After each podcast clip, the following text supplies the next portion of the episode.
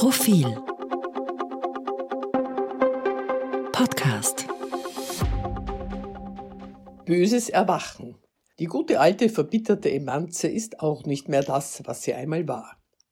So schnell kann's gehen. Du legst dich gemütlich als verbitterte, männerfeindliche, brave, Gattinnen abschreckende Emanze nieder und wachst als weiße, privilegierte, bürgerliche, transphobe Cis-Frau wieder auf. Da schaust du. Der Feminismus ist nämlich auch nicht mehr das, was er einmal war.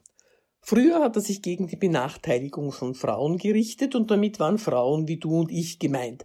Solche, die sich zwischen Kindern, Haushalt und Beruf zersprageln und zu wenig oder gar kein Geld für viel Arbeit bekommen, während sie zumindest in jüngeren Jahren auch noch von alten Machos blöd angebraten werden. Jetzt gehört der Feminismus den bisher marginalisierten Gruppen, sagen die bisher marginalisierten Gruppen, und das wäre ja auch okay. Würden sie sich nicht als Feindbild genau jene Frauen aussuchen, die siehe oben. Obwohl, so schnell ist es eh nicht gegangen. Du hattest ausgiebig Zeit, dich im vergeblichen Abwehren falscher Vorwürfe zu üben. Nein, ich bin gar nicht männerfeindlich, ich bin nur einkommensscherenfeindlich. Nein, ich will niemanden kastrieren, ich finde nur Kinder gehen auch Väter was an. Nein, ich sage gar nicht, alle Männer sind gewalttätig. Ich bestehe bloß darauf, dass das Umbringen von Ehefrauen oder Freundinnen kein Akt verzweifelter Liebe ist. Wahrscheinlich warst du zu höflich. Wahrscheinlich hättest du wütend kastrieren, Konten plündern, Vorstandsetagen anzünden sollen. Dein Ruf war eh schon schlecht.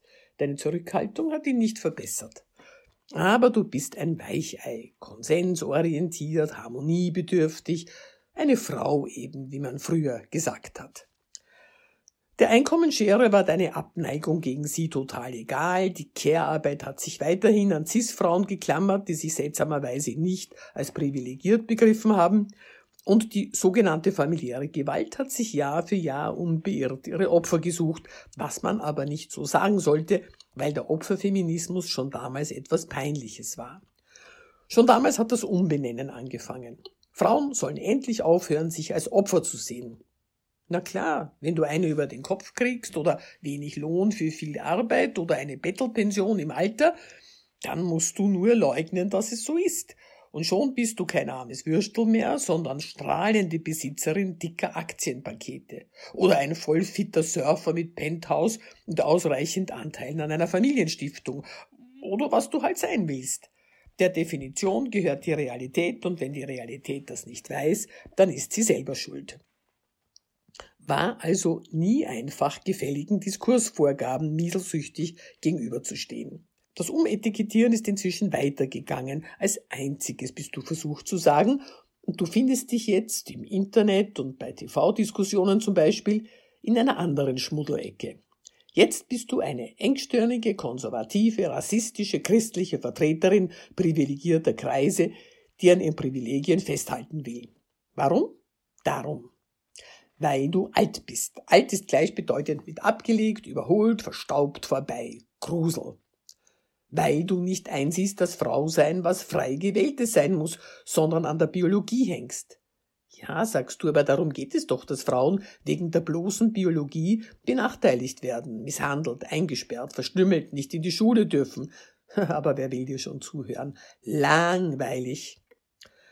Weil du ausschaust wie eine, die in Hitzing wohnen könnte oder in der Josefstadt, und zwar immer schon.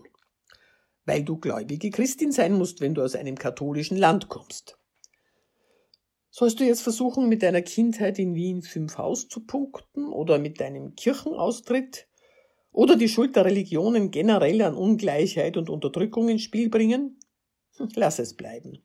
Du bist du, das genügt, damit du verdächtig bist. Siehst du jetzt, wie es den anderen geht, die ständig verdächtig sind für die Mehrheitsbevölkerung, der du angehörst? Ja, eh, beziehungsweise hast du es auch vorher schon gesehen, aber wem genau nützt deine Ausgrenzung jetzt? Die tatsächlich engstirnigen, stockkonservativen, rassistischen etc. sehen dadurch nämlich gar nichts. Das Patriarchat kichert sich ins Fäustchen, die Politik ist begeistert, weil sie untätig zuschauen kann, wie sich die Frauen an die Gurgel gehen. Flinters gegen Turfs, Trans gegen Cis, neue Vollzeitmütter gegen Rabenmütter und so weiter. Auch die Medien sind glücklich. Das gibt was her, da geht was ab. Die Medien spielen dieses Spiel schon lange. Jung gegen alt war schon immer beliebt. Jetzt sind neue Varianten der Aufstellung da, umso besser. Am liebsten den Old Boys Clubs angehören. Das wäre was. Vielleicht denken sich das so ähnlich die vielen jungen Mädchen, die sich plötzlich als männlich outen. Aber was ist die Konsequenz? Eine bessere Welt oder nur eine, in der ständig neue Fronten aufgemacht werden? Mit ermüdender Eintönigkeit plärrst du Gender Pay Gap, Vereinbarkeitsdilemma, ungerechte Verteilung von Care-Arbeit. Hör auf. Oder lieber doch nicht?